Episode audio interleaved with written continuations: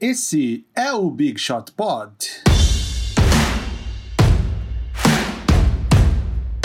Olá, Big Shooters! Reconhecem a minha voz? Não sou MM Isidoro e sim Vavo. Por que MM Isidoro, mais uma vez, não está presente?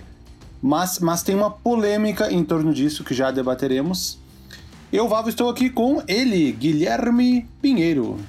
Olá, eu não sei qual é a polêmica que o Vavo se refere, mas eu preciso ser honesto, a culpa de Marcel não estar aqui hoje é minha.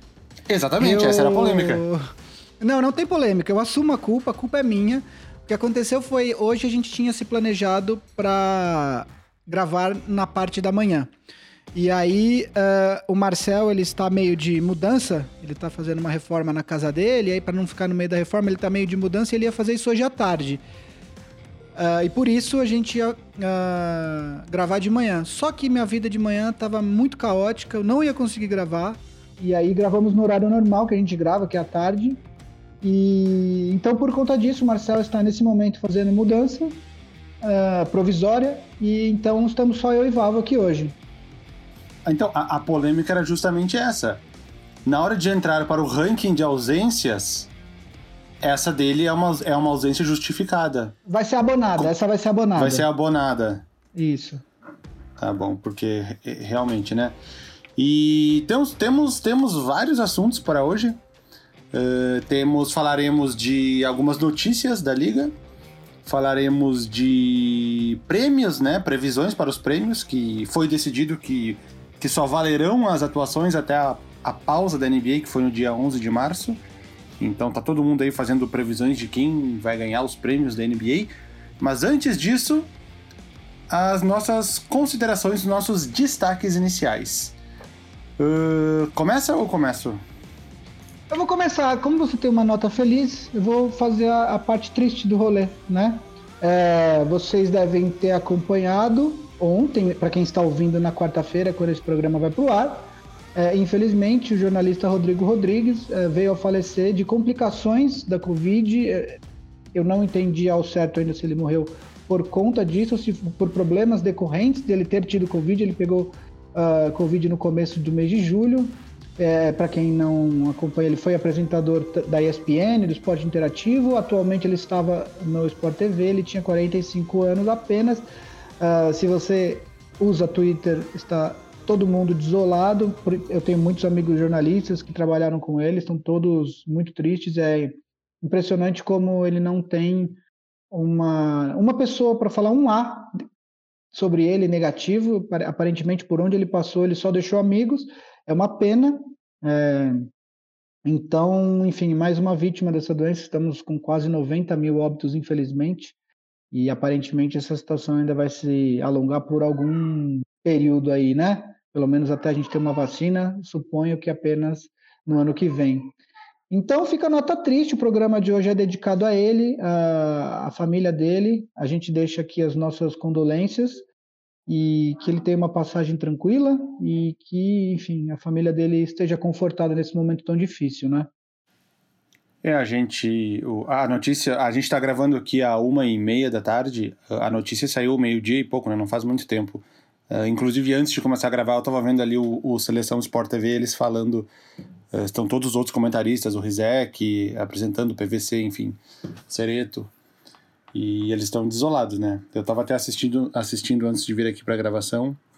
Uh, muito triste mesmo. A minha esposa trabalhou com ele quando a minha esposa apresentava um programa na Cultura lá em 2007 ela trabalhava com ele porque ele tinha um programa lá também. Falou, falou a mesma coisa, que ele era uh, super gentil, que recepcionou ela super bem quando ela chegou lá.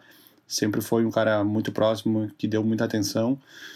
Enfim, uh, mas, que nem o Gui falou, quase 90 mil óbitos, mais uma pessoa que nos deixa por causa deste vírus. Bom, o meu destaque inicial, então, é um destaque bom, um destaque positivo. Uma notícia feliz foi anunciado agora na segunda-feira pelas mídias sociais da NBA Brasil que eu, Vavo, Gustavo Mantovani, serei um dos comentaristas do NBA League Pass nesse final de temporada. O... São, são 88 jogos, né? É isso? São 88 jogos. até o final dessa temporada regular. E a ideia deles é passar todos os jogos com narração e comentários em português. Dos 88 jogos, 41 deles já passam, já, já iriam passar, vão passar em ESPN, Bandeirantes ou uh, Sport TV. Ou seja, restam 47 jogos para, para serem transmitidos em português. Então, eles montaram uma equipe com quatro narradores, quatro comentaristas, eu sou um deles, para a gente fazer a cobertura desses 47 jogos restantes. Vai ser. E nos playoffs também, Vavo, não? Então, nos playoffs, uh, no, eles falaram assim, eles não sabem ainda, mas no ano passado foram apenas seis transmissões da, de primeira rodada, porque todos os outros jogos de primeira rodada e das semifinais de conferência em diante, todos eles passam na TV. Então não precisaria fazer essa transmissão, entendeu? Então, se for que nem no ano passado, aproximadamente mais seis jogos. Ou, enfim, pode ter um pouco mais, um pouco menos. Não sei se o esquema de ser na bolha muda isso. Mas essas transmissões uh, novas não vão ir muito além por causa disso. E é isso, eu tenho, eu tenho vários jogos para fazer na, na, primeira. Na primeira. Uh... É, passa aí, passa aí, quando você. Pelo menos a primeira semana, o que, que você vai fazer? Oh, peraí, uh, deixa eu abrir aqui. Ó, oh, eu vou fazer. Ó, no, primeiro, no primeiro dia, que é quinta-feira, uh, vai ter um programa às 5 e meia no YouTube da NBA, já apresentado pelo Luiz Felipe e pelo Bugarelli, que todos os comentaristas e narradores vão entrar para falar um pouquinho. Porque nesse dia tem os dois primeiros jogos, só que esses dois jogos são da TV, então não vai ter transmissão. Então começa na sexta-feira as nossas transmissões. Eu vou fazer o primeiro jogo uh, da sexta, que é Orlando Magic e Brooklyn Nets, às 13h30 da tarde. Aí eu folgo no sábado, aí eu tenho um jogo domingo, um jogo na terça, um na quarta, um na quinta, um domingo, um na outra segunda, dois na outra terça e um na outra quarta. Ou seja, já, já tem dez jogos marcados para mim. E os últimos dois dias não estão definidos ainda, né? Porque o, o, o, calendário da NBA não tem os horários disponíveis, porque acho que eles vão adaptar de acordo com, com qual time tem mais chances. Enfim, eles devem adaptar no final, de acordo com as chances dos times. Então, ainda podem ter mais jogos. Pelo menos 10 já, já estão confirmados aqui.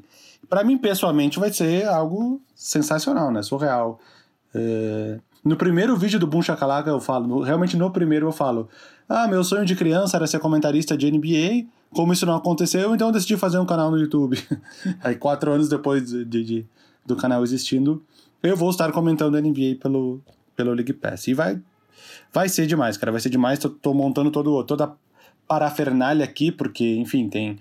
Tem, como a gente está transmitindo de casa, obviamente, né, não vão ser encontros uh, pessoais devido ao distanciamento social. Então estou montando aqui computador, segunda tela, iluminação, backdrop e você sabe, né? Tenho criança pequena, enfim, estamos fazendo todo um, um uma logística para viabilizar tudo isso, mas vai ser muito legal. Já fizemos uma reunião com todo mundo, com os narradores, com os comentaristas. Tá todo mundo super empolgado, vai ser super descontraído. Eu tenho transmissões com o Ivan Bruno. Dessas 10, 5 são com o Ivan Bruno, que é o narrador da Band. Três são com o Rob Porto, que tinha saído do, saiu do Sport TV, né? Foi o último trabalho dele. E duas com o Marcelo Gomes, que já era narrador do League Pass e que foi o primeiro convidado. Foi o primeiro, né? Aqui do da Big história. Shot Foi o primeiro convidado da história do Big Shot Pod. Primeiro convidado da história. O link está aqui no card para quem quiser ver. Não, brincadeira. Quer dizer, no YouTube até dá para colocar. Mas... A gente, a gente já combinou que o Vava ele vai começar todas as intervenções dele com. Inclusive, a gente estava falando no meu podcast Big Shot Pod, que sai toda terça-feira, toda quarta-feira, às, às 11 da manhã.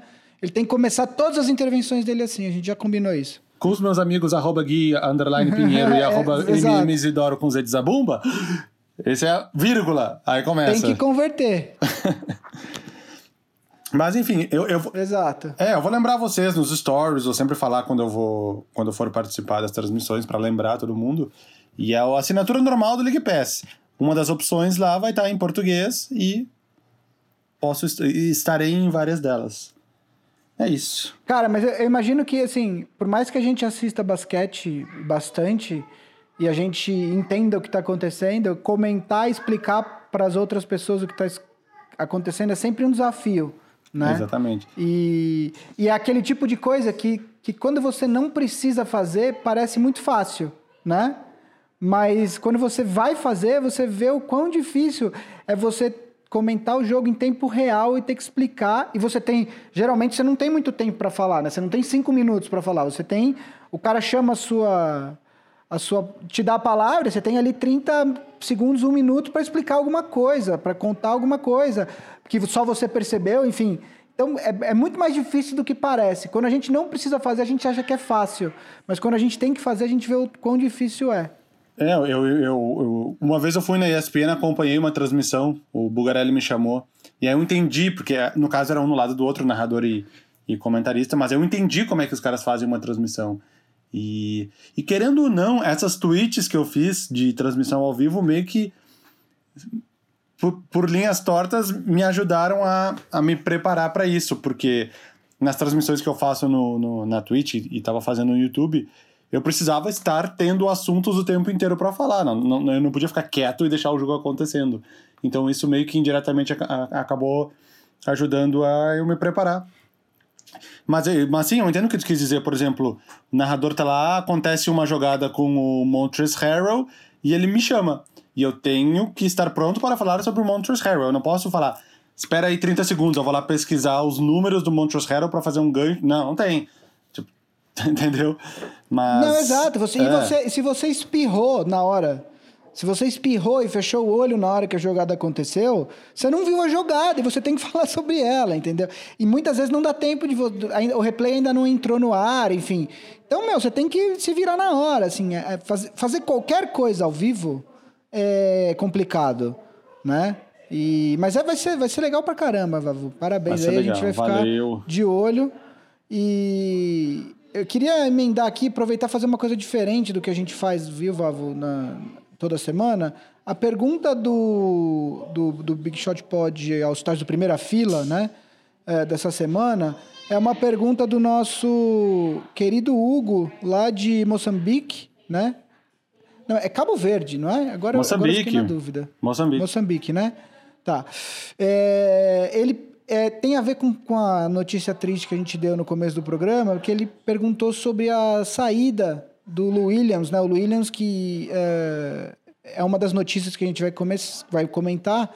Ele furou a quarentena, ele teve que ir para Atlanta para resolver problemas pessoais, ele furou a quarentena para ir num restaurante barra strip club que tem lá, que é conhecido por ter uma comida decente, uma comida muito boa, pelo que tem saído na mídia por aí, mas o fato é que ele foi lá, descobriram que ele, que ele foi nesse lugar, ele falou que só foi pegar comida, é, foi uma postagem é, que vazou e apareceu o Williams com a máscara e tal, não sei o quê.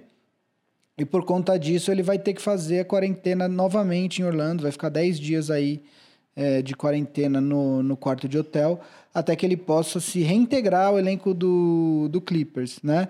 A, a pergunta do, do, do Hugo é, é, é, mais, é quase uma pergunta retórica, quer dizer, quantos jogadores com a saída autorizada podem ter dado uma escapadinha e, e, e, e não, não terem sido pegos, né? É, eu acho que, basicamente, o, esse tipo de risco a NBA sabia que, que iria correr, né? Esse risco sempre esteve presente, a NBA fez as coisas sabendo que poderia correr esse risco. É, dito isso, uh, o protocolo da NBA é bastante seguro, quer dizer, o jogador, quando ele volta para a bolha, é, ele, ele é testado. Mesmo se ele não sair da bolha, eles são testados constantemente. Então, assim, se alguém for de, se alguém testar positivo, essa pessoa vai ser imediatamente recolhida para o quarto dela vai ficar lá até ela testar negativo. Então, assim, aparentemente, o protocolo da NBA foi bastante bem feito e está funcionando. Haja visto o número de zero testes positivos que, que a gente até comentou semana passada. Né? Mas o que eu queria falar aqui é mais, é mais uma. É, é sobre uma outra questão. Né? O Williams, por mais que ele tenha tomado todas as medidas de, de segurança, por mais que ele tenha ficado longe de, de todo mundo, é, ainda que ele tivesse feito tudo como manda o figurino, vocês devem estar escutando meus filhos ao fundo agora, é, ele, ele não colocou só a vida dele em risco, né? Ele colocou outras vidas em risco. É, e, e, esse é o ponto para mim dessa pandemia. Quer dizer, é uma questão de respeito ao próximo quando você evita certas condutas, né? é, eu tenho quase certeza que o Williams vai sofrer fisicamente na quadra os impactos dessa fugidinha dele. Vai sobrar um cotovelinho a mais ali, vão tirar sarro dele, sabe? Eu acho que esse tipo de. Esse, é, é aquele, aquelas coisas ali que, que acontecem durante um jogo, sabe? Quando alguém chega mais duro porque é ele eu acho que ele vai, vai passar por isso, porque ele não colocou só a vida dele em risco, ele colocou a vida de outros atletas, de outras pessoas. As comissões técnicas de todos os times têm, tem pessoas mais velhas que são consideradas grupo de risco. E esse é o tipo de coisa, né? Quer dizer, quando a gente evita sair, quando a gente usa máscara, quando a gente é, é, é, segue todos os protocolos de segurança, a gente não está só protegendo a nós mesmos, a gente está protegendo aos, aos próximos, né?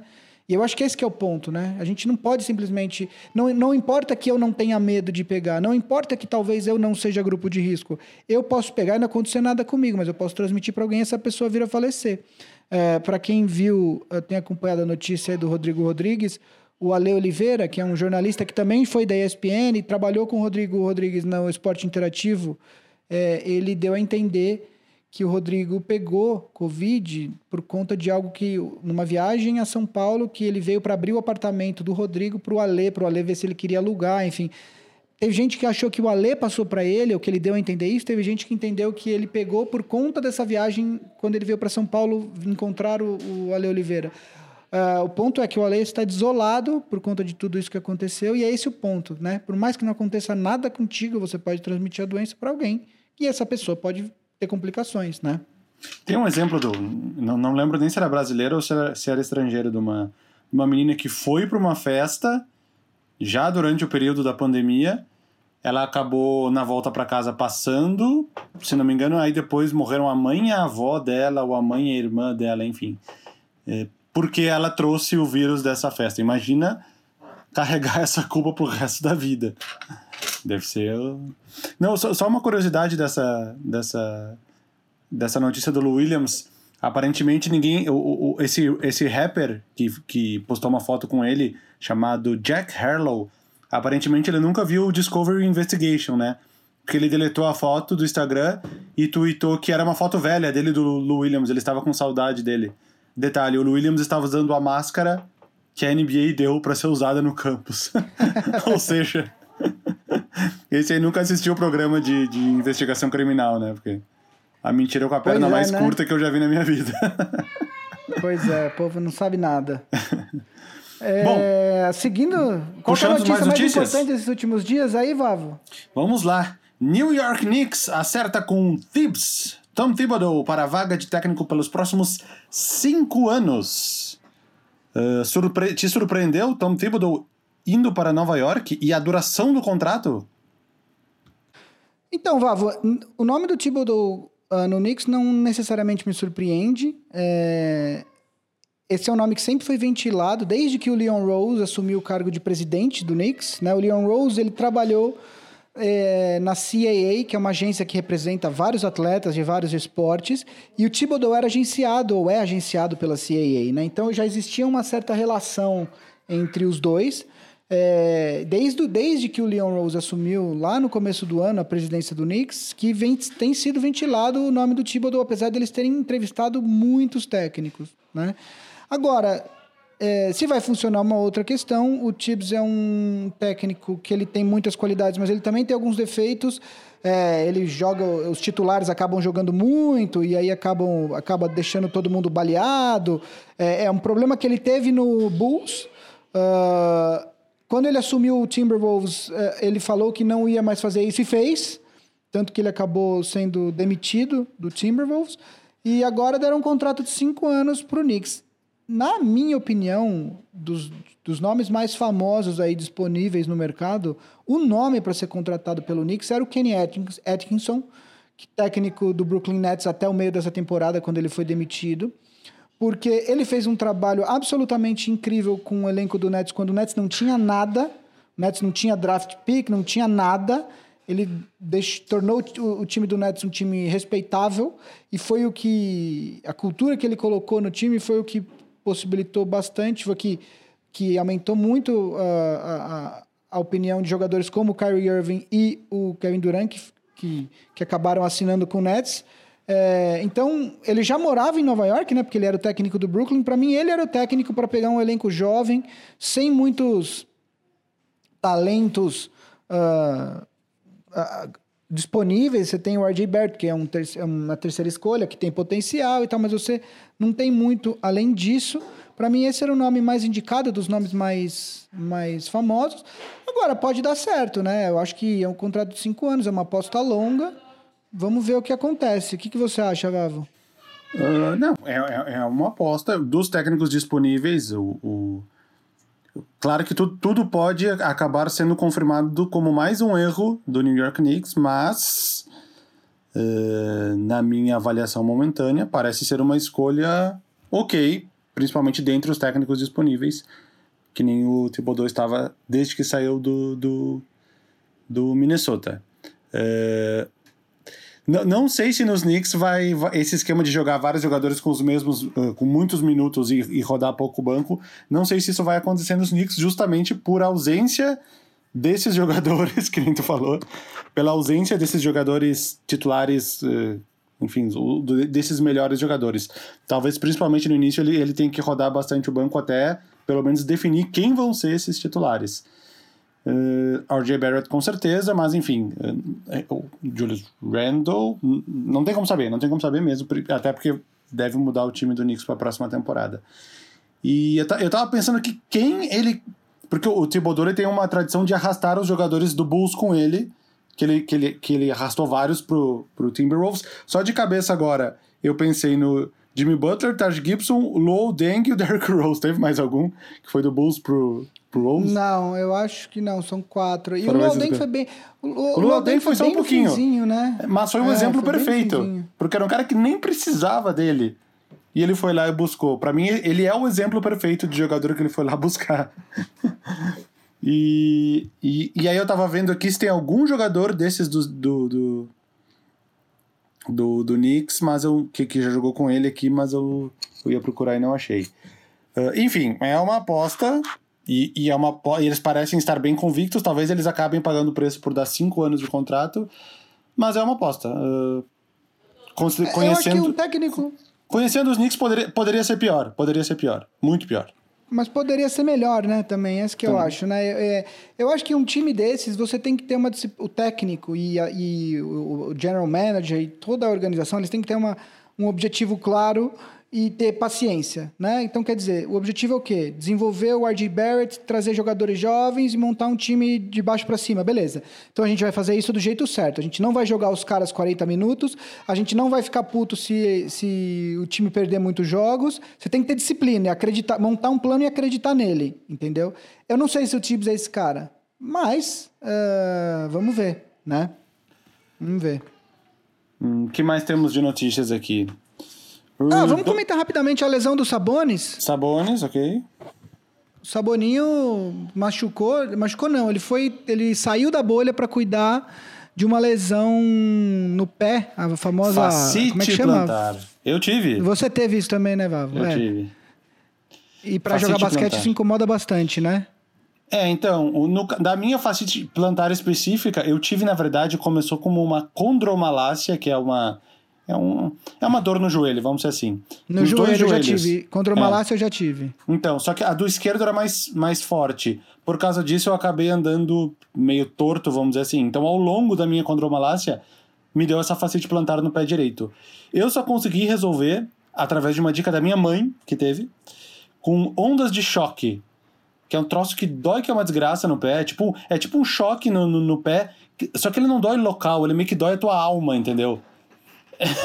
Porque assim, no, no, que o cara para de fazer, para de doer, e fica assim, tá, mas nem doía tanto assim. Aí o cara faz de novo, o cara fala, ah, meu Deus do céu, o que, que é isso? O que, que é isso? Aí o cara para de fazer, aí tu esquece como é que era a dor e fala, ah, mas nem, doía, nem doía tanto assim, entendeu? É uma dor meio lá dentro, que é um troço que dói. Mas me curou. Vira e mexe, às vezes eu aperto, acho um ponto no pé que tá doendo um pouco assim, mas eu aperto com o dedo encontro, mas de um modo geral, geral resolveu. Mas temos exemplos de pessoas que não conseguiram curar de jeito nenhum isso, né? Então, pode ser um, um problema que venha a ser curado rápido, ou pode ser um problema que venha a incomodar ele nos próximos anos na NBA. Exato. É, enfim, o, a gente comentou semana passada que o, que o Pacers era um time que ia dar trabalho, né, nos playoffs. e principalmente se o Oladipo jogasse, mas agora sem o Sabonis, o Sabonis não tem uma previsão de volta, né? Ele saiu para tratamento, ele, ele, ele espera voltar, se, se uh, reapresentar ao time na bola em Orlando, porém é, ele pode até ficar fora do resto da temporada. E isso, então, isso talvez possa influenciar o Oladipo, né? Que tá, tá nos scrimmages, mas ainda pode optar por não jogar a temporada, ou pelo que pelo que falaram. Não sei se ele pois já é. deu uma, palavra final sobre isso, mas a lesão dos Sabonis e as chances do, do Pacers se reduzirem drasticamente após a saída dos Sabores, que é o All-Star do time nesse ano, né? Uh, talvez isso influencie o Oladipo para falar, putz, agora mesmo, agora mesmo que eu não vou, entendeu? Falando em scrimmages, o, o Vavo, estamos tendo jogos, né? Estamos falando de basquete novamente, hein? Não sei se você tem visto, o que, que você conseguiu ver. Eu vi pedaços, te... pedaços de jogos e highlights. Não assisti nenhum completo, mas vi alguns pedaços. Eu, eu consegui assistir só os do Lakers. É, é o que dá pra. Você tá escutando meu filho, por exemplo, falando, oi, em cima, porque eu tô gravando aqui em cima, na casa dos meus pais, ele tá me escutando. E é por isso que eu não consigo assistir muitos jogos. Eu consigo ver os do Lakers ali de canto de olho, mas eu espero ver mais times, uh, começar a ver mais jogos assim que eles começarem a valer né? Mas o que, que você viu, que, que, que, jogadores que você viu aí que, que tem te surpreendido, Vavo? Que, que tem alguma coisa que você viu que você gostou, seja em highlights, seja em, no que você conseguiu assistir? Ó, o grande assunto do primeiro dia foi Bol Bol, né? O filho do seu Bol Manute, Bol Bol, o, o Denver Nuggets começou o jogo contra o, agora me faltou o time. Washington Wizards. Washington Wizards. Uh, Denver Nuggets e Washington Wizards. O Denver Nuggets começou com um quinteto titular assim de que é o oposto do Houston Rockets. Eles começaram com, para quem não viu, Nicola e é que, é que eles, eles não tinham nem como colocar as posições certas dos jogadores. Então na, na tela aparecia point guard, armador, Nicola Jokic, shooting, que é pivô. Shooting guard, Jeremy Grant, que é power forward. Aí small forward, ball ball, que teoricamente é pivô também power forward Paul Millsap e center Mason Plumlee, que é pivô também, ou seja, teoricamente eles estavam com dois power forwards e três pivôs no time titular. E pelo que eu vi ali, era um esquema do tipo: quem levar a bola levou, não tem armador, quem pegar o rebote. Quem, quem pegar o rebote organiza o ataque, chama jogada, e eles estavam sem outros jogadores, tipo Gary Harris, Jamal Murray ou Monte Morris, não estavam disponíveis naquele jogo. Então foi um. Ah, joga aí quem está disponível. O, valeu para ver o Bobol, que ainda não estreou em jogos uh, oficiais, não jogou na temporada regular. E a galera tem muita expectativa em torno dele, porque ele é um cara que lá no início era para ser um cara top, um top 5, depois ia ser um cara de loteria, e acabou sendo um cara de segunda rodada, draftado pelo Miami e trocado pro Denver. E a galera queria saber se ele estava em condições de jogar na NBA, se ele tinha tido problemas físicos que estavam afetando o jogo dele, enfim. Bol Bol uh, acabou com 16 pontos, 10 rebotes e 6 tocos. E o, o, o, principal highlight dele que correu pela internet foi um, um toco que ele deu na defesa, ele puxou o ataque e parou e arremessou de 13 e meteu a bola. E o banco, assim, foi ao delírio. Enfim, o Bol aparentemente está em condições para jogar. Obviamente, agora todo mundo já fala em Bol MVP daqui a duas temporadas. Tem que se ter muita cautela com isso, mas é um cara que aparentemente está tá pronto para ajudar os Nuggets nessa, nessa volta da temporada. Alguém no grupo do Big Shot Pod All Stars falou que o Denver Nuggets tem um line-up, o Monsters, que é o time que jogou, o time do Space Jam. Sim. Que é só gigante, né? Não, mas eles tinham o Maxi Bogues. Não tinha o Maxi Bogues no, no, no Denver É verdade. mas eu, eu gostei mas eu gostei muito da, da comparação e eu, eu, enfim, o Bobo é isso que você falou, ele era um cara esperar, é, tudo indicava que ele estaria na loteria do draft no ano dele, né, no último draft. Ele se machucou, jogou acho que oito ou nove jogos na temporada só. Foi, foi e, menos até, hoje. E aí. Eu, foi mais porque eu lembro que o Garland jogou quatro, o Darius Garland. Então o Bobo jogou um pouquinho mais. E aí é, ele caiu muito no draft, disse que tinha. achavam que ele tinha problemas de lesão crônica. O físico dele era um físico que, para o tamanho dele, ele é muito leve, né? E aí isso inspira alguns cuidados numa NBA hoje que é cada, que cada vez mais exige de você fisicamente, né? Então ele acabou caindo, é, mas eu gostei muito. Outros dois jogadores que eu tô absolutamente pasmo de ver jogando e jogando de maneira decente, apesar de serem dois scrimmages, é o J.R. Smith e o Dion Waiters, que me parecem. Uh, obviamente, de novo, três jogos amistosos que não valem nada, mas eles ontem tiveram uma atuação muito boa na vitória do Lakers contra o Wizards também, né? E eu acho que é, o, Lakers vai sentir falta sim do Avery Bradley, do, do, do, do Rondo. Eu acho que depende muito de como o Frank Vogel estava pensando em usar o Rondo. Mas o Caruso tem jogado muito bem e eu acho que o, o J.R. Smith e o John Waiters eles trazem uma característica para o Lakers que o Lakers não tinha muito, que é eles conseguem criar o próprio arremesso, eles conseguem, eles conseguem ser uma, um ataque de um homem só. Se precisar, o próprio John Waiters no primeiro lance dele no, pelo, com a camisa do Lakers, ele fez aquelas coisas que se era um jogo de playoff você ficaria bravo, mas que eram que ele driblou todo mundo e foi sozinho para cesta e tal. É, eu acho que tanto o J.R. Smith quanto o John Waiters é, é igual tomar tequila na balada, entendeu? Se você tomar uma só e souber controlar, dá para se divertir. Se você tomar seis, vai dar merda, sacou?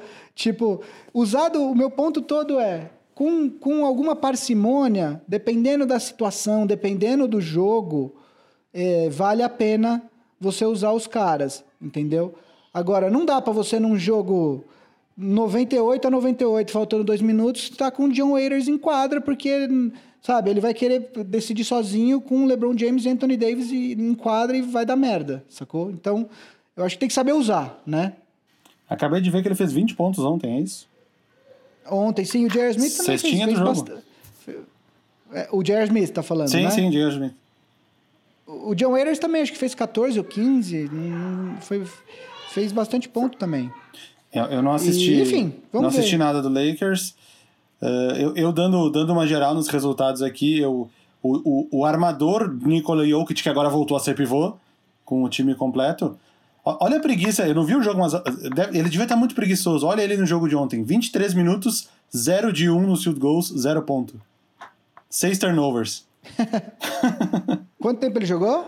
23 minutos, 0 de 1, arremessou uma bola e 6 turnovers, 0 ponto. A preguiça que ele devia estar no jogo. mas eu não vi o jogo, tô falando sem saber, mas é, é uma análise numérica baseada no que eu estou lendo aqui. O Jonathan Isaac que, vo que voltou no, no, Magic, né? Voltou bem também.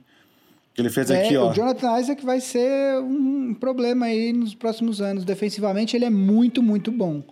Se ele conseguir desenvolver um, um jogo ofensivo bom, não precisa ser nem muito bom. Se ele for bom, ele vai ser um jogador aí, ó, de time campeão. Não sei é, se no Magic, mas ele vai ser. Ó, em sete, ele jogou 7 minutos e acabou com 13 pontos e 7, e 7 rebotes. Ou seja, que nem eu vi no post, por 36 minutos ele teria 60 e tantos pontos e 36 rebotes. Se ele ficasse 36 Maior minutos. Maior jogador da liga. Maior jogador. Você não ganha do Mosgov. Você não ganha do Mosgov, que tem um jogo de 93. Como é que é? 92 pontos e 29 rebotes. Essa é muito boa. Tem, tem um também do Westbrook, que era o triple-double dele, que por algum erro de computador saiu um 1 na frente de cada número. Ficou tipo 120 e tantos pontos, 114 rebotes e 113 assistências. Uma coisa que a gente não pode deixar de falar também, Vava, é que começou a WNBA também, né? Que tem a sua WNBA, própria bolha, né? exatamente. né? Eu vi um pedacinho do, do, é... do primeiro jogo ali. Tem com a atração da, da Sabrina Ionesco, né? Primeira temporada dela, jogando pelo Liberty. Grande é... time de Nova York, né? Todos os fãs estão dizendo. New York Liberty. Pois é. É. ela teve alguns problemas no primeiro jogo, adaptar. Acho que vai, né, por mais que ela tenha sido uma grande, uma das maiores jogadoras da história do basquete universitário, sempre rola esse, esse problema de adaptação. É, uma coisa que é muito legal, vários jogadores da NBA com moletom uh, e sempre com mensagens uh, de, de apoio à WNBA. A WNBA, uh, é, algumas jogadoras optaram por ficar de fora, algumas por motivos pessoais, outras por motivos de corona, é, por serem grupo de risco. a liga, a WNBA, aí está tendo uma discussão de quais jogadores vão receber os salários ou não. E aí uma coisa legal da gente noticiar em cima disso é que o Kyrie Irving ele é, designou um milhão e meio de dólares é, para um fundo para remunerar essas atletas da WNBA que optarem por, por não jogarem essa temporada, seja por qualquer tipo de motivo. Isso é muito legal a iniciativa. É legal, isso é uma coisa que é muito legal de muitos atletas da, da NBA é que eles apoiam de verdade a WNBA, assim, os caras assistem. O Kobe Bryant era um cara que estava sempre nos jogos da WNBA. É... Então, assim, é muito legal ver que os atletas da NBA, que, que, que sempre apoiam muitas causas, apoiam o Black Lives Matter e tal, isso sempre foi uma coisa que esteve no radar, quer dizer, o crescimento e a popularização da liga feminina. Ainda existe uma discrepância muito grande de, de salários e receitas e etc. E os atletas da NBA, eles são sempre muito preocupados com isso e eles estão sempre tentando ajudar a WNBA do jeito que for possível, né? É, não, e o, o, ao contrário da NBA, que todos os grandes jogadores vão jogar, a atual MVP da, da WNBA, que é a Helena Deladon, Helena Deladon, que é do que é do Washington Mystics, que é o atual campeão, ela é a atual MVP, que ela, ela foi 50, o primeiro caso de 50, 40, 90 na, na, na WNBA, né? 50% dos arremessos, 43, 90 lances livres, ela não vai jogar. Ela não está na, é. na, na, na, bolha. É, mas, a enfim, bolha que, tá, que, que também é na Flórida, é na, na, na MG Academy, que é uma empresa, é, é, eu não sei se é uma empresa, eu sei que ela é vários jogadores, quando estão se preparando para o draft, e acho que não só de basquete, de futebol americano, também treinam lá. É um lugar na Flórida também. E a bolha da NBA vai ser inteira lá, da WNBA, né? Inclusive estão chamando de Wubble. Porque tem Bubble e Wubble. O, a, aliás, a Deledon, ela não, ela não joga, uh, só para não parecer que ela não quis jogar, que eu não expliquei, ela tem doença de Lyme, né? Que é, uhum. que é é, o sistema imunológico dela acaba debilitado, então, por decorrência do vírus, ela acabou não, não participando. Vamos então é prêmios? isso, as principais notícias, né? Hoje a gente tinha deixado claro, a gente tinha avisado semana passada que a gente ia fazer a votação dos prêmios, porque acho importante a gente fazer antes de começarem os jogos valendo, para a gente não ser influenciado, né? Sim. Por, por, por esses jogos, porque é aquele tipo de coisa, depois que você vê, não tem como você desver, né? Então, é, você pode acabar sendo influenciado. É, diferentemente da temporada passada, eu acho que essa vai ser uma votação rápida, né? Porque eu acho que eu estava conversando com o Vava antes da gente é, começar a gravação, que, na minha opinião, tem apenas duas categorias que são realmente difíceis e a gente vai deixar elas para o fim, né? É, então a gente pode começar com o prêmio de MVP, né, Vavo? MVP. A gente fala junto e passa pro próximo. Um, dois, três e. Yannis Antetokounmpo. Yannis Antetokounmpo. Gente, é difícil eu falar ao mesmo tempo, numa, num, porque a gente tá. Se a gente estivesse junto no estúdio, a gente conseguiria falar ao mesmo tempo. Aqui vocês veem que tem lag, então a gente tenta falar ao mesmo tempo, mas não sai ao mesmo tempo. Mas eu acho que é dele, né? É verdade. Ah, eu, eu acho que eu acho, é o que eu tava te falando no começo, né? Eu acho que dificilmente o Yannis perderia. Mesmo que a temporada regular tivesse continuado, é, o Lakers estava no momento bom, quer dizer, o Lakers vinha de vitória sobre o Clippers e na sequência sobre o Bucks, com o LeBron jogando muito. Uh, então começou a se criar uma narrativa de LeBron James é o melhor jogador, tem chance de, de ter o MVP nessa temporada. Dito isso, a, a, estatisticamente, a gente já falou bastante dos números do Yannis. A, a, temporada dele é histórica, não é só muito boa, é tipo histórica, né? E eu acredito que é, o segundo melhor jogador do Lakers é o Anthony Davis. O segundo melhor jogador do Bucks é o, é o Chris Middleton. Sabe? Eu acho que se você for olhar, se você tira o, o Yannis desse time, é, o Bucks eu sei lá, eu acredito que o Bucks disputaria sendo é, bonzinho, eu acho que quarto ou quinto no, no leste, né? O Yannis realmente ele tá jogando num nível muito, muito, muito alto e eu acho que não tem muito que o, o se o LeBron de novo, se a temporada regular tivesse é, terminado, o Lakers tinha chance, estava se aproximando do recorde do Bucks, então poderia passar se o Lakers passasse o Bucks, o LeBron jogasse muito nesse no último mês e pouquinho que tinha de temporada regular, talvez é, por conta da narrativa ele pudesse levar. Como é para considerar os jogos até o dia 11, acho que o MVP é muito claro, é o Yannis, né? Não, concordo, concordo. Uh, essa campanha do LeBron, eu vejo, não que ele não esteja jogando bem, mas tem uma, uma, uma parada de, de, de, hype por trás. Uh, até porque dentro do próprio Lakers, o, o, o, Anthony Davis é o líder em várias outras coisas à frente do próprio LeBron. Então, mas eu entendo por todo, toda a história que o LeBron carrega. E sim, ele está jogando muito bem nessa temporada, após aquele ano passado meio, meio esperar, confuso, embora esperado.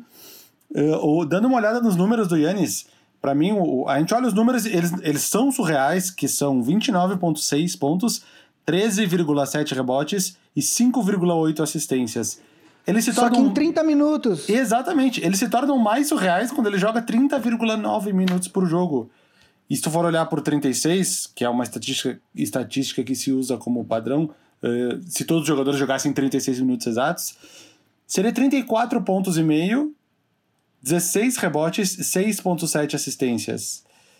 Uh, é mais ou menos o, o Harden ano passado jogando 36 minutos em média, mais ou menos, ficou com um número mais ou menos parecido com esse. E, enfim, é um absurdo a, a temporada dele. E se ele precisasse jogar até os finais dos jogos, ele estaria com números muito maiores. Uh, mas, enfim, é. Um, vou, vou, dar um alerta aqui, então, fazer um, chamar atenção para uma coisa do Yannis, se, se é que precisa. Ele nunca cobrou tantos lances livres e ele nunca teve um aproveitamento tão ruim de lances livres. E a gente sabe que ele está treinando bastante para se tornar pelo menos um cara uh, respeitável da linha de três pontos. Ele está chutando quase cinco bolas por jogo, embora apenas 30%. Mas ele tá cobrando 10 lances livres por jogo e chutando 63%, que é o pior aproveitamento dele da carreira disparado. É, é 5% abaixo da temporada de rookie dele, que tinha sido a pior. Ou seja, para um cara que tá chutando 10 lances livres por jogo, tem que. Talvez seja alguma coisa para ele para ele tomar cuidado. Ao mesmo tempo, se ele se tornar um bom arremessador, esquece, né, velho? Porque. Se o Yannis assim, aí... virar um cara que chuta 34, 35% de três pontos. Tá certo que esses 30% deles são todos arremessos livres também. Se tivesse marcado, ele não chutaria nem 30. Então, mas aí é que tá. O, ele precisa chutar. Ele precisa. Se ele chutar 40% dos arremessos livres, os livres. É, se ele chutar 38% dos arremessos livres, 37, 38, pronto, acabou. Porque você não pode mais deixar o cara livre na linha. Entendeu? Ele não precisa ter um percentual de aproveitamento de 40% ao todo. Ele precisa ser, ele precisa ser entre 37% e 40% dos arremessos livres. Porque daí você já não pode mais deixar o cara livre na linha dos três, entendeu? E aí, aí, aí fudeu. Porque você não tem mais o que fazer, né? O cara em dois passos ele tá na sexta. Se você for, se você der o bote em cima dele, ele passa por você e você nem vê. A, a, escadinha das estatísticas do Yannis é muito engraçada, porque ele tá na, na sétima temporada eu, eu, eu, vou, eu vou arredondar para não ficar demorado. Olha a pontuação dele: 7, 13, 17, 23, 27, 28, 30. Arredondando. E de pois é. rebotes: é. 4, 7, 8, 9, 10, 13, 14. É. Sendo que os tá, minutos. Tá, melhorou em todos os anos. Sendo que ele já jogou 36,7 minutos, está jogando 30,9 agora. Mesmo assim, é uma escadinha. As, as assistências mostra... meio que. É, exatamente. O que só mostra a eficiência dele, né? É. Até a quarta temporada, ele tinha escadinha de pontos, rebotes, assistências, roubos e tocos. Aí depois, na quinta temporada, uh, outras coisas, os tocos, enfim. Aí depois mudou. Mas até a quarta temporada era uma, era uma escadinha em tudo. Diga. Se você tivesse que montar uma lista aí com cinco, quais seriam o seu terceiro, quarto e quinto rapidamente aí? Tipo, de bate-pronto. Uh, uh... Terceiro, quarto e quinto, vamos lá. Yannis LeBron, uh, Doncic, Harden e Anthony Davis. Para mim seria Kawhi. Mas tu Doncic. pensou, tu não foi de prontidão. É, foi, eu pensei um pouquinho, eu tava pensando quando você tava falando. Eu pensei Kawhi, Doncic. E aí, assim, o Harden deu uma queda nos últimos. Nos últimos. Eu ia colocar o Harden. Mas ele deu uma queda, tanto que te, uma das discussões que estava rolando com o Houston antes de, de, parar a temporada era que o, o Westbrook vinha sendo o melhor jogador do time nesses últimas, nas últimas duas, três semanas ali. Então, cara, eu, pode ser o Harden, mas também pode ser o, o, o Tatum barra Siakam, pelo que eles têm feito pelos seus respectivos times. Acho que seria por ali. Eu quase Acho falei que... Lillard, eu quase falei Lillard. É que eu, eu lembrei da campanha do Blazers lá embaixo e eu. É, é que o Blazers também. O Blazers foi destruído por. por lesões. Por lesões. Inclusive, eu tô bastante preocupado da possibilidade do Lakers pegar o Blazers no, na primeira rodada, porque vai ser foda. Vai ser Jogando bem com o Nurkic e o Whiteside, né? Tá meio que definido que é esse o time. É, e, e, o Zé, e o Zé Collins voltou, enfim, também eu acho que vai ser um vai ser azedo. É, Val, você começa então agora com a sua explicação para Defensive Player of the Year. Defensive Player, deixa eu achar no meu arquivo aqui que eu não fiz na mesma ordem. É, coach, Six Man, Most Improved. Defensive, defensive Player. É, eu coloquei o Yannis também, porque, eu, que, que nem eu falo, jogador defensivo é muito difícil avaliar, cara. Precisa.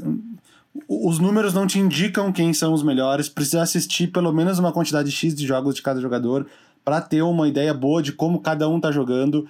É muito difícil eu, eu avaliar o Gobert, sendo que 95% dos jogos que eu vi dele não foram nem dessa temporada, entendeu? Eu devo ter visto ele jogar uma, duas vezes. Então eu não sei se ele tá melhor, se ele tá pior na defesa, baseado no que eu assisti. Highlights não mostram o que é a defesa, porque highlights só vai mostrar o jogador dando toco e roubando bola. Então, enfim, existem vários jogadores que não eram bons defensores, que eram excelentes roubadores de bola.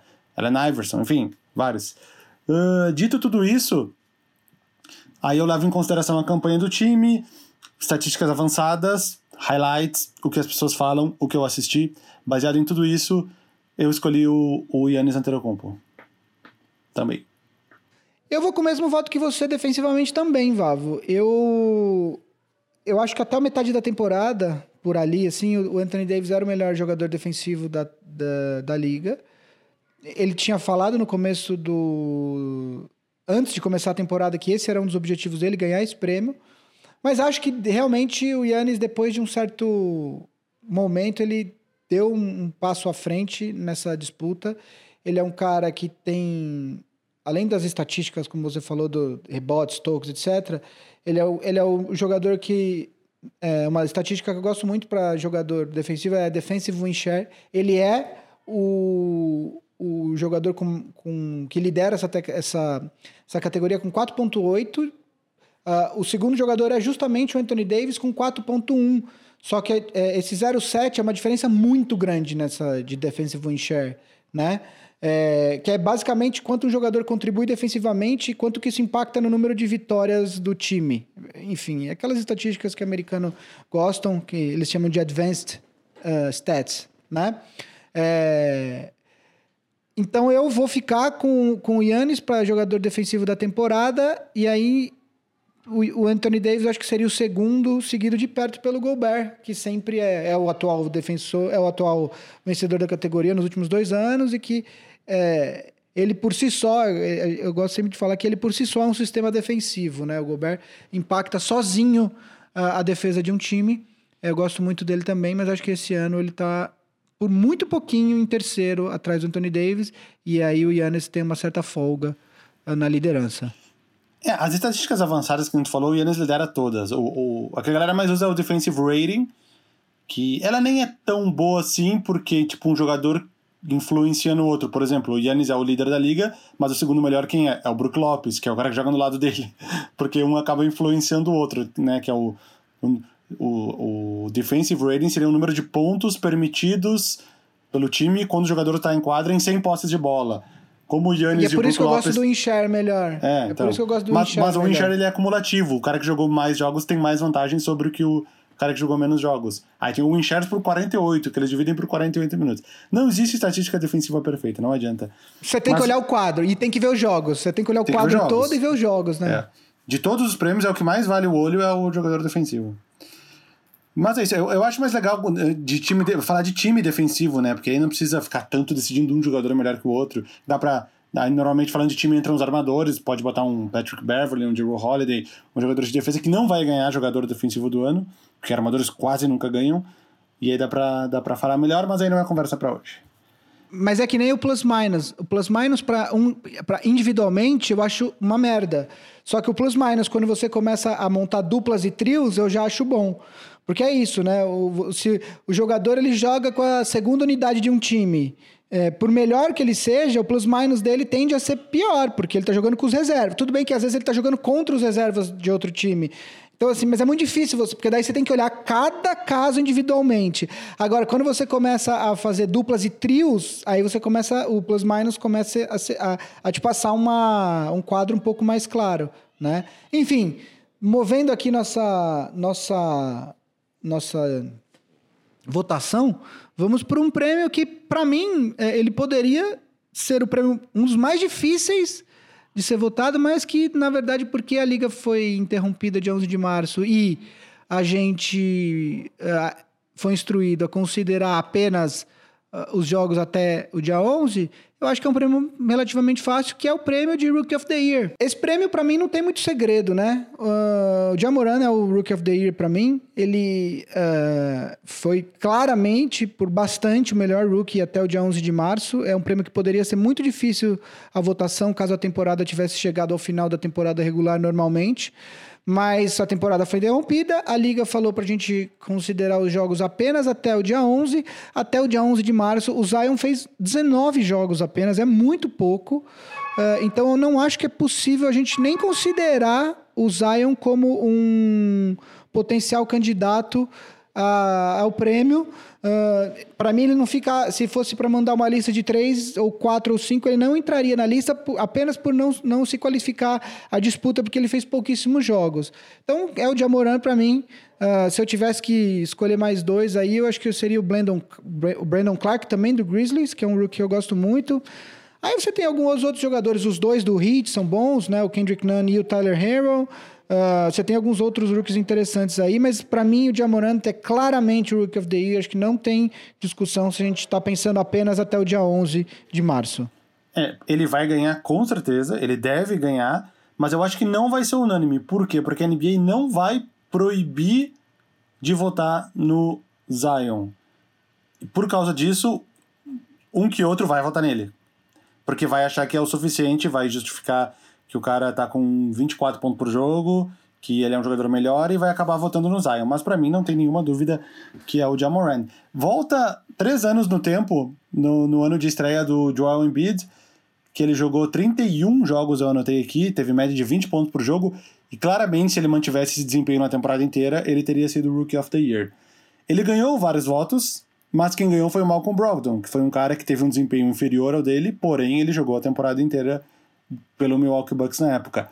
Mas o Joel Embiid ficou no primeiro time de rookies, porque ele teve votos suficientes. Ou seja, eu acho que o Zion vai ficar no primeiro time de rookies, mesmo tendo jogado apenas 19 jogos. E o, o Jamarant vai ganhar, mas eu acho, eu acho que o Zion fica no, no primeiro time de rookies porque pessoas suficientes vão, vão votar nele para isso. E aí os outros também.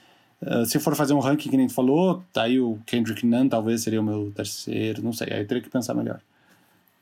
É, para a NBA, a gente também tem que considerar apenas até o dia 11? Eu não, eu não, eu não me recordo agora. Acredito que sim, deve ser todos os prêmios. É, faz, prêmios. é, deve, faz sentido.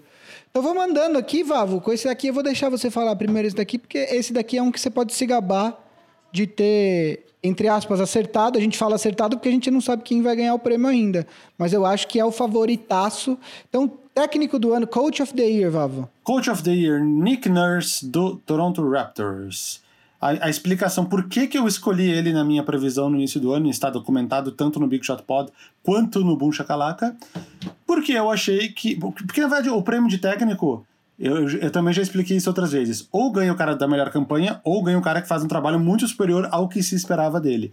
E que o Unique Nurse uh, é um cara desse segundo grupo, porque quando o Kawhi saiu do Toronto, todos esperavam que o time ia cair de produção, que ele ia cair lá para pro final dos classificados, o que eu sabia que não ia acontecer. E não aconteceu. O Raptors está lá em cima. Vai, vai brigar por, por título do leste, vai brigar por título da NBA, porque o time continuou muito forte mesmo com a saída do Kawhi Leonard. E eu via isso porque, baseado até nos jogos da própria temporada passada, quando o Kawhi Leonard não jogava, o time ia muito bem. E aí, apoiado na, na evolução, mais evolução do Siakam, que poderia, poderia. A gente vai falar depois desse prêmio, mas é um cara que poderia até ganhar duas vezes seguida o prêmio de Most Improved Player. E apoiado na evolução do Fred Van Vliet. E o Serge Ibaka, que tá ficando melhor com o tempo, inexplicavelmente. Enfim, uh, o time do Raptors se manteve e tá tendo uma campanha muito similar à da temporada passada, na temporada regular, sem o Kawhi Leonard. E justamente por ir muito além do que se esperava dele, eu acho que o Nick Nurse vai ganhar muitos votos por causa disso. Eu acho, eu acho que eu concordo com você. Para mim, o Nick Nurse é o, Apesar da gente ter vários técnicos com um trabalho muito bom esse ano, acho que, aliás, um dos melhores anos para técnico, acho, é, essa temporada. É, eu concordo com você, o Nick Nurse realmente se superou, porque não é, não é só o trabalho, na minha opinião, de, de não é só o trabalho de manter um time que perdeu dois titulares, entre eles o melhor jogador das finais, o Kawhi Leonard, e o Danny Green, é, no topo da conferência. Não é só isso. É de substituir, é de fazer jogadores que não se esperava muito renderem muito mais do que o esperado. Por exemplo, Fred Van Vliet deu um salto absurdo nessa temporada, Siakam, como você falou, é, também. Você tem caras como Rondé Hollis Jefferson, que ninguém mais dava nada, contribuindo, vindo do banco. Tem o Terrence, Terrence Davis, Terrence que, Davis. que vem do banco. Terrence Davis também, que foi um outro achado.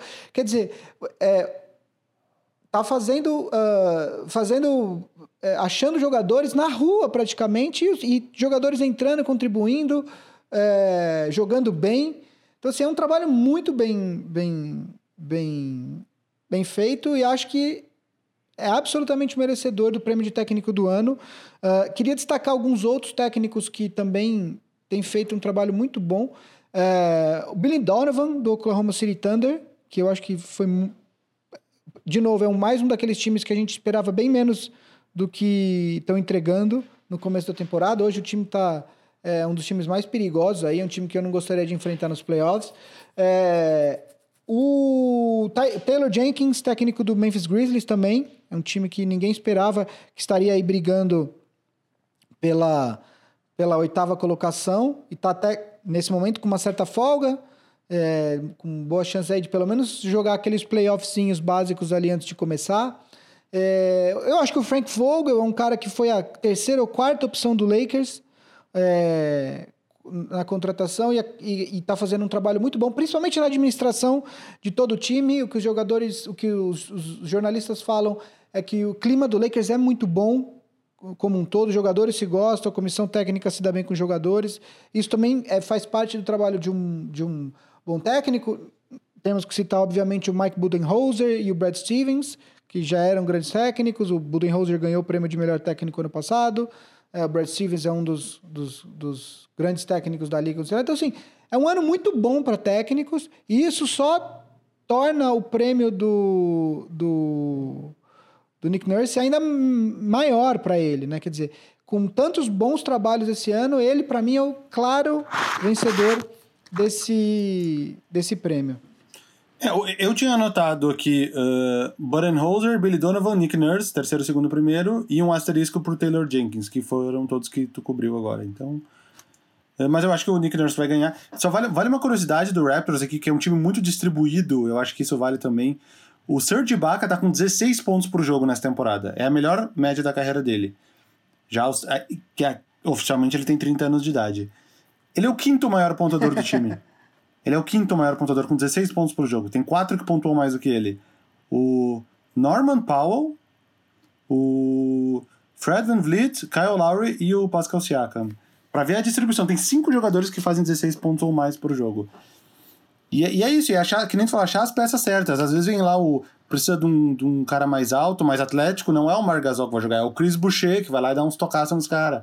Aí precisa de uma bola de três, você põe aquele Matt Thomas que, mete, que chuta 50% de três pontos. É achar o jogador certo para a ocasião certa. Acho que tudo isso, tudo isso é, é, é importante. E, e, ficamos na expectativa se Patrick McCaw continuará com a sua sequência de títulos em todas as temporadas que ele joga na NBA, independente do time que ele está, né?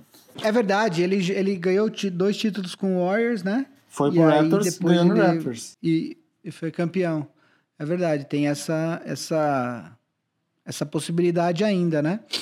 É... Vavo, agora a gente começa a entrar realmente onde vai dar chabu, que é sexto homem do ano. Sexto homem. Olha, uh, tem vários candidatos, mas eu, eu me resumi a três aqui. Montrezl Harrell, Williams e Dennis Schroeder. Que os gringos Estamos na mesma página. Schroeder, né? Schroeder. Que é alemão que é Schroeder. Schroeder, que tem o trema no... Uh, cara, difícil escolher. Difícil. Eu, eu, eu era um defensor do Lou Williams. Eu comecei a analisar melhor as coisas. Uh, e eu acho que o meu vencedor esse ano é Montrezl Harrell.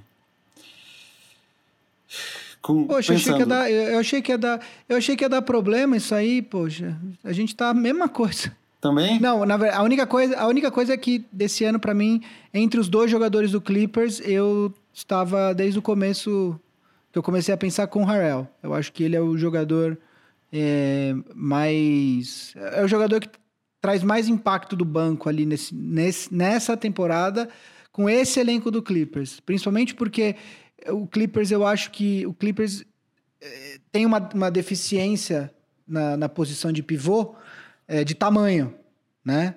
É, trouxe agora o Joaquim Noah, mas ele é um cara que ele não vai jogar 30 minutos por jogo. E... O Zubats não tá na bolha, né? O... Ou ele vai depois? Oi? O Zubats... Ele, ele chegou já, chegou, ah, chegou ele, já, ele teve tá. Covid, chegou agora e tá na quarentena, ou, ou acabou a quarentena, eu vi ontem isso. É, o Harrell, eu acho que é uma questão. O Harrell ele oferece um grau de versatilidade muito importante para o Clippers, né? Se você botar ele é, contra. Se você tiver um pivô muito lento, ele, ele vai acabar com esse pivô na velocidade. Se você tiver um pivô menor, ele vai acabar com esse pivô na força, né? É, o problema de matchup que um, um Lakers da vida oferece uh, eh, para o Clippers é justamente se você colocar o Anthony Davis de pivô, o Anthony Davis é rápido e o Anthony Davis é forte o suficiente para encarar o Harrell, porque o Harrell é menor, né? E aí esse é um problema de matchup que o Clippers tem. É, contra o Lakers especificamente, quando o Anthony Davis está jogando de 5. É, contra a maioria dos outros times, o Harrell oferece essa versatilidade que é muito importante para o time. E eu acho que ele está jogando melhor ainda do que na temporada passada. Apesar dos. Do, ele tá fazendo mais pontos, tá com mais rebotes, tá com. Uh, só o aproveitamento de arremesso de quadra está um pouquinho pior, mas em geral os números dele são melhores de ponta a ponta. Então eu acredito que essa temporada o Harrell é o meu favorito e em segundo lugar ficaria o Schroeder para mim. O Williams para mim ficaria em terceiro nessa votação. É, o Williams ele é meio que o mesmo todo ano. Ele tá pontuando a mesma coisa, tá tendo os mesmos splits de todos os anos que, que no olho parecem ruins, que é tipo 40 e, 42 de field goals, 36 e 86 de lances livres, mas é a média da carreira dele, ele sempre foi assim, se ele ganhou três vezes sendo assim, ele poderia ganhar de novo. Uh, e ele é um cara que não é muito bom na defesa, mas isso, enfim, se ele sempre foi assim. Mas eu acho que mais pelo olho, né? Pelo, pelo papel do Harrell no time. O Lou Williams tem caras que podem substituir o que ele faz melhor, principalmente com a chegada do, do Kawhi e do, e do Paul George. Uh, principalmente aquela última bola decisiva, que era muito a bola do Lou Williams, que agora pode ser de outros jogadores. Então ele tem substitutos para o papel dele. E o Harrell é um cara, que nem te explicou agora, meio único dentro do time. Então talvez por isso ele seja o cara principal dentre os dois. E o Schroeder é um cara que ele, ele, ele, só, ele começou dos 63 jogos, ele jogou um de titular. Mas ele é como se fosse um titular, cara. Ele joga mais de 31 minutos por jogo. E isso. Ele tá qualificado pro prêmio, obviamente. Mas. Mas eu acho, ainda acho que o Harold tá um, um, um, tiquinho na frente. E eu acho que ele vai ganhar. Eu acho que o, o público geral ali da NBA e os jornalistas e quem vota meio que pescou isso, então até pelo desgaste de votar no Williams todos os anos. Se, se essa campanha do Williams fosse outro jogador, exatamente a mesma coisa, mas se fosse o Austin Rivers, talvez o Austin Rivers ganhasse, entendeu?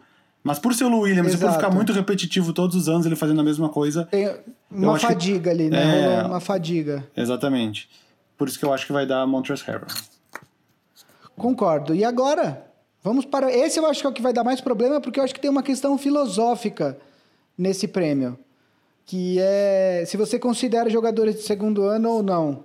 Sim. É, então, Most Improved Player. É, eu acho que é, Tem gente que considera, tem gente que não considera. Você considera jogadores de segundo ano para esse prêmio, Vavo? Uh, em circunstâncias específicas, sim. Mas eu acho que nenhuma dessas circunstâncias se aplica nesse ano, talvez exceto para o Luka Doncic.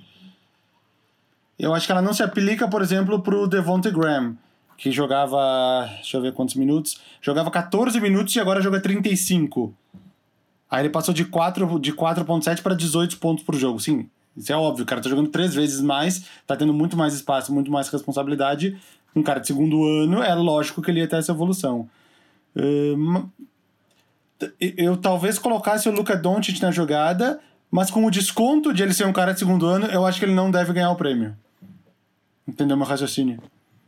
Uhum, é como se tivesse uma penalização por ser um cara de segundo ano. Tu precisa descontar a evolução natural. Mas no caso dele, talvez não se aplica tanto, porque ele já jogava profissionalmente na Europa, ele já era um profissional, ele não tá no segundo ano de carreira dele, ele tá tipo no quinto, sexto ano de carreira dele como jogador de basquete. Então, sim, há um salto significativo, mesmo ele sendo um jogador de segundo ano na NBA.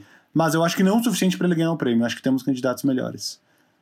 Eu, eu, eu acho assim, é, eu acho que também, eu vou um pouco por essa linha, eu acho que é caso a caso. É, eu acho que, por exemplo, o Devonte Graham é um jogador de segundo ano, como você disse, né? Só que, ele, é, só que não se esperava dele uh, tudo que ele tem feito, né? Porque, vou citar um outro exemplo. Que um jogador que poderia ser considerado, né? Um jogador de segundo ano, Shai Gilgeous Alexander. É, ele é um jogador que foi draftado na loteria. Né? Então, quando um jogador é draftado muito alto na liga, existe, existe uma expectativa ao redor da evolução desse jogador. Né? Ele pode atingir esse patamar ou não, mas existe essa expectativa. É o caso do Trae Young, é o caso do, do, do, do, do Doncic, que você falou.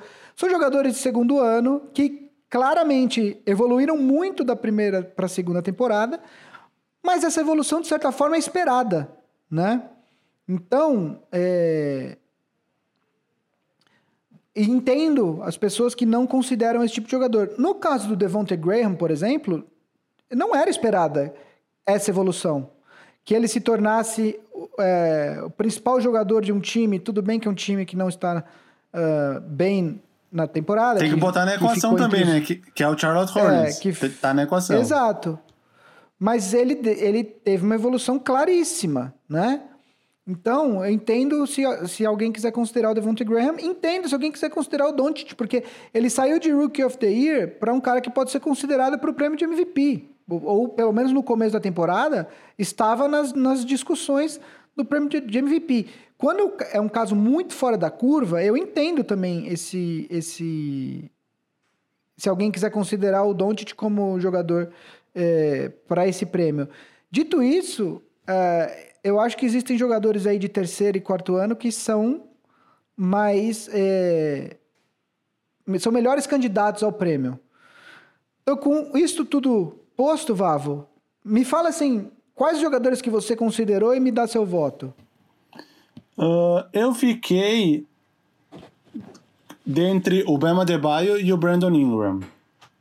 Uhum. E eu escolhi o Bema Debaio. Não, eu ia falar que eu, eu acho que o, o Most Improved, a gente que acompanha a NBA há bastante tempo, a gente entende como as pessoas vão votar. Então, eu acho que é muito assim. Uh, quem, quem tu acha que deveria ganhar, mas quem tu acha que vai ganhar. São duas coisas diferentes. Eu acho que o Brandon Ingram vai ganhar. Por tudo que envolve pela história. Eu acho que o Adebayo deveria ganhar. Eu já pensava isso, eu já tinha falado isso quando eu me deparei com um post da ESPN, das previsões dele, ESPN gringa, e tinha exatamente isso. Quando, quando eles fizeram uma pesquisa com os jornalistas, eles, eles perguntaram quem você acha que deve ganhar e quem você acha que vai ganhar. E, e tá exatamente assim. Na pergunta, que é quem vocês acham que deveria ganhar, o Adebayo tem 53% dos votos. E o Brandon Ingram está em quinto lugar com 6%. Porém, quando pergunta quem vai ganhar, eles estão empatados na primeira colocação. Porque meio que todo mundo acredita que o Brandon Ingram vai ganhar de acordo com o que as pessoas pensam, embora talvez as pessoas achem que o Adebayo merece mais. E é exatamente do jeito que eu penso. Foi uma coincidência, isso aqui eu me deparei depois. Finalmente, eu acho que a gente vai discordar de um voto, pelo que, pelo que eu estou contabilizando aqui, a gente concordou em todos. É isso, né? Ah, é. acho que foi. É, foi em todos. Eu vou concordar, eu vou discordar. Na verdade, assim, os dois jogadores que você citou, eles estão na minha lista, estão entre os meus considerados para o prêmio. Porém, existe um jogador que você não citou o nome, que para mim claramente é, deu um, um, salto evolutivo que o coloca uh, como um futuro candidato ao prêmio de MVP e futura uh, estrela, super estrela da liga. Estrela, acho que ele já é. Talvez esteja até, não sei se é entre os 10 melhores, mas talvez entre os 15 melhores jogadores da liga, que é, infelizmente, por conta do time que ele joga, Jason Tatum. É, até metade da temporada, eu teria colocado, eu teria votado no Ingram. Uh, por outro lado, é, existe uma questão do Ingram que é eles, esse prêmio de Most Improved Player para ele seria uma premiação é, decorrente da demora dele em atingir o potencial que supostamente ele sempre teve, né? É, ele é um jogador que ele é o quarto ano dele na liga, ele evoluiu muito pouco, da, da, da ele evoluiu lentamente é, nos três primeiros anos, mostrou evolução, mas muito devagar, e aí ele deu um salto muito grande nessa quarta temporada, talvez pelo fato de ter saído de um time que nos dois primeiros anos era muito fraco, no terceiro ano trouxe o LeBron James e, ficava basicamente jogando ao redor dele. É, e aí agora com um pouco mais de liberdade, um pouco mais de maturidade, ele tenha conseguido soltar o jogo dele. Mas o fato é que esse prêmio é, me parece premiar a demora dele em atingir o potencial que ele teve. Ele é um jogador que foi escolhido na segunda escolha do draft, né? É, e quando você olha para um jogador como o Tatum, e aí, quando você olha para o Adebayo, o Adebayo sim é um cara que é um caso clássico de jogador que ninguém esperava que ele fosse atingir esse patamar no jogo dele. Ele é um jogador que jogou em Kentucky, uma das melhores universidades, etc e tal, mas esse patamar dele, eu, eu acho que a gente pode falar que ninguém esperava que ele fosse atingir esse patamar. De ser um cara que marca do 1 ao 5 na defesa, de ser um cara que, que, que, que, que pontua bem e que, que, enfim, por ser até um pivô um pouco menor, é, esse é um cara que realmente evoluiu claramente ao longo Na da, parte dos, do passe, principalmente, dele. né? Ele se tornou um Também, depois um do Jokic, passador, que é, um, que é um caso à parte. Talvez o melhor pivô passador, exato. Agora, o Tatum, ele deu um salto, assim, o, o, que ele vinha fazendo ali logo depois que anunciaram a, a as escolhas de All-Star, cara, é coisa de jogador é, que, de, de, de jogador de, que lidera time às finais da NBA. É, é um salto, por mais que o, que o, que o Ingram tenha pontuado e tal, o salto do Tatum, além de, ser um salto estatístico, é um salto de tipo de postura.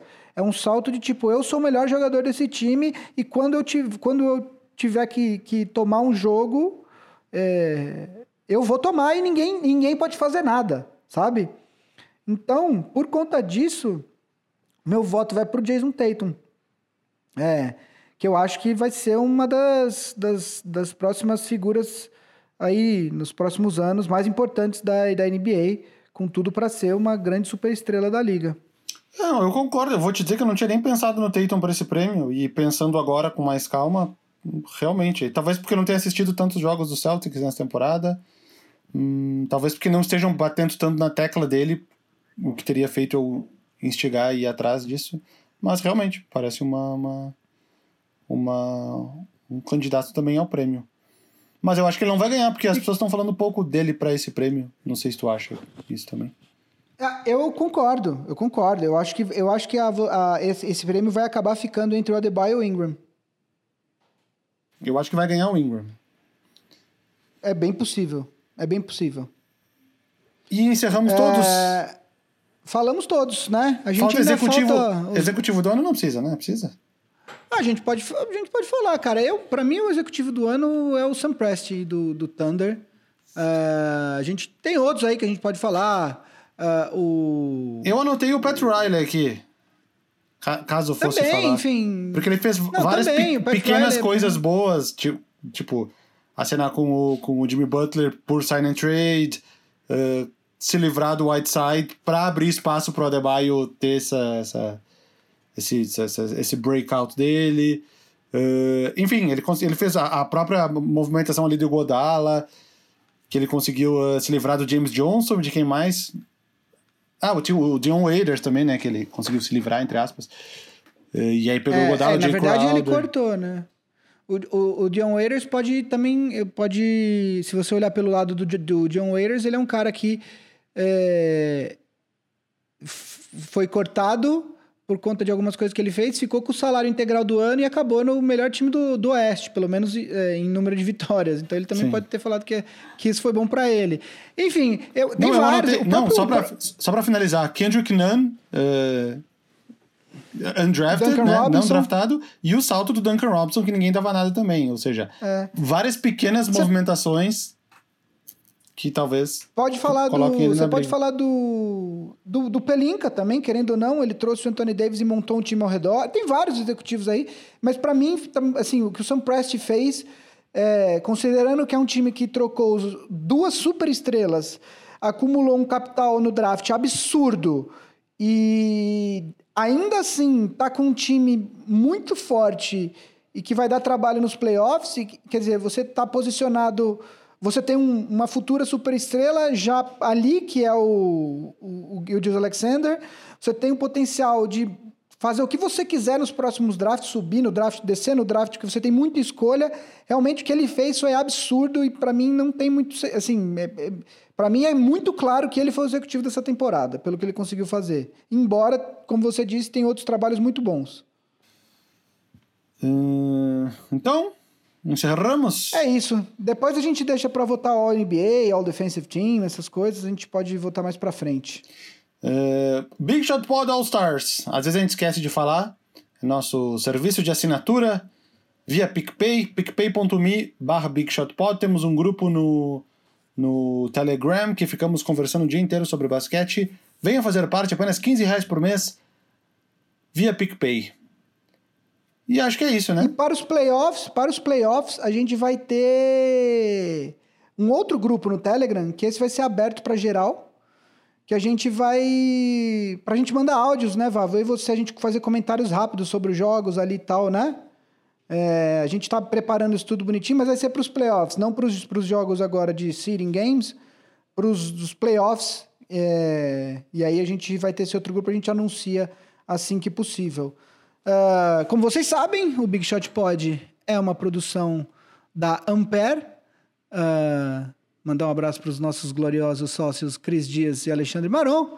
Editado pelo grande Guilherme Dornelles. Guilherme, termina o programa com uma música de celebridade, porque eu vou a celebridade aqui do, do, do programa. Comenta na NBA Não, e não, tudo mais. não, não. Coloca Celebration, mas a versão do Ross no Friends tocando na gaita de Foley.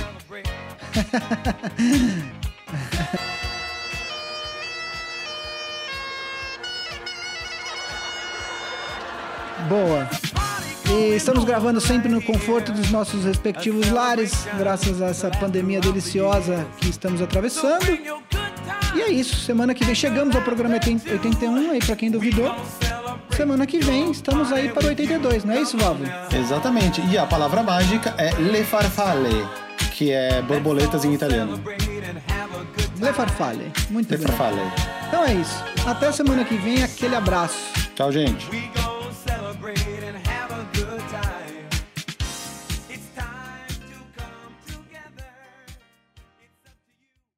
Ambef.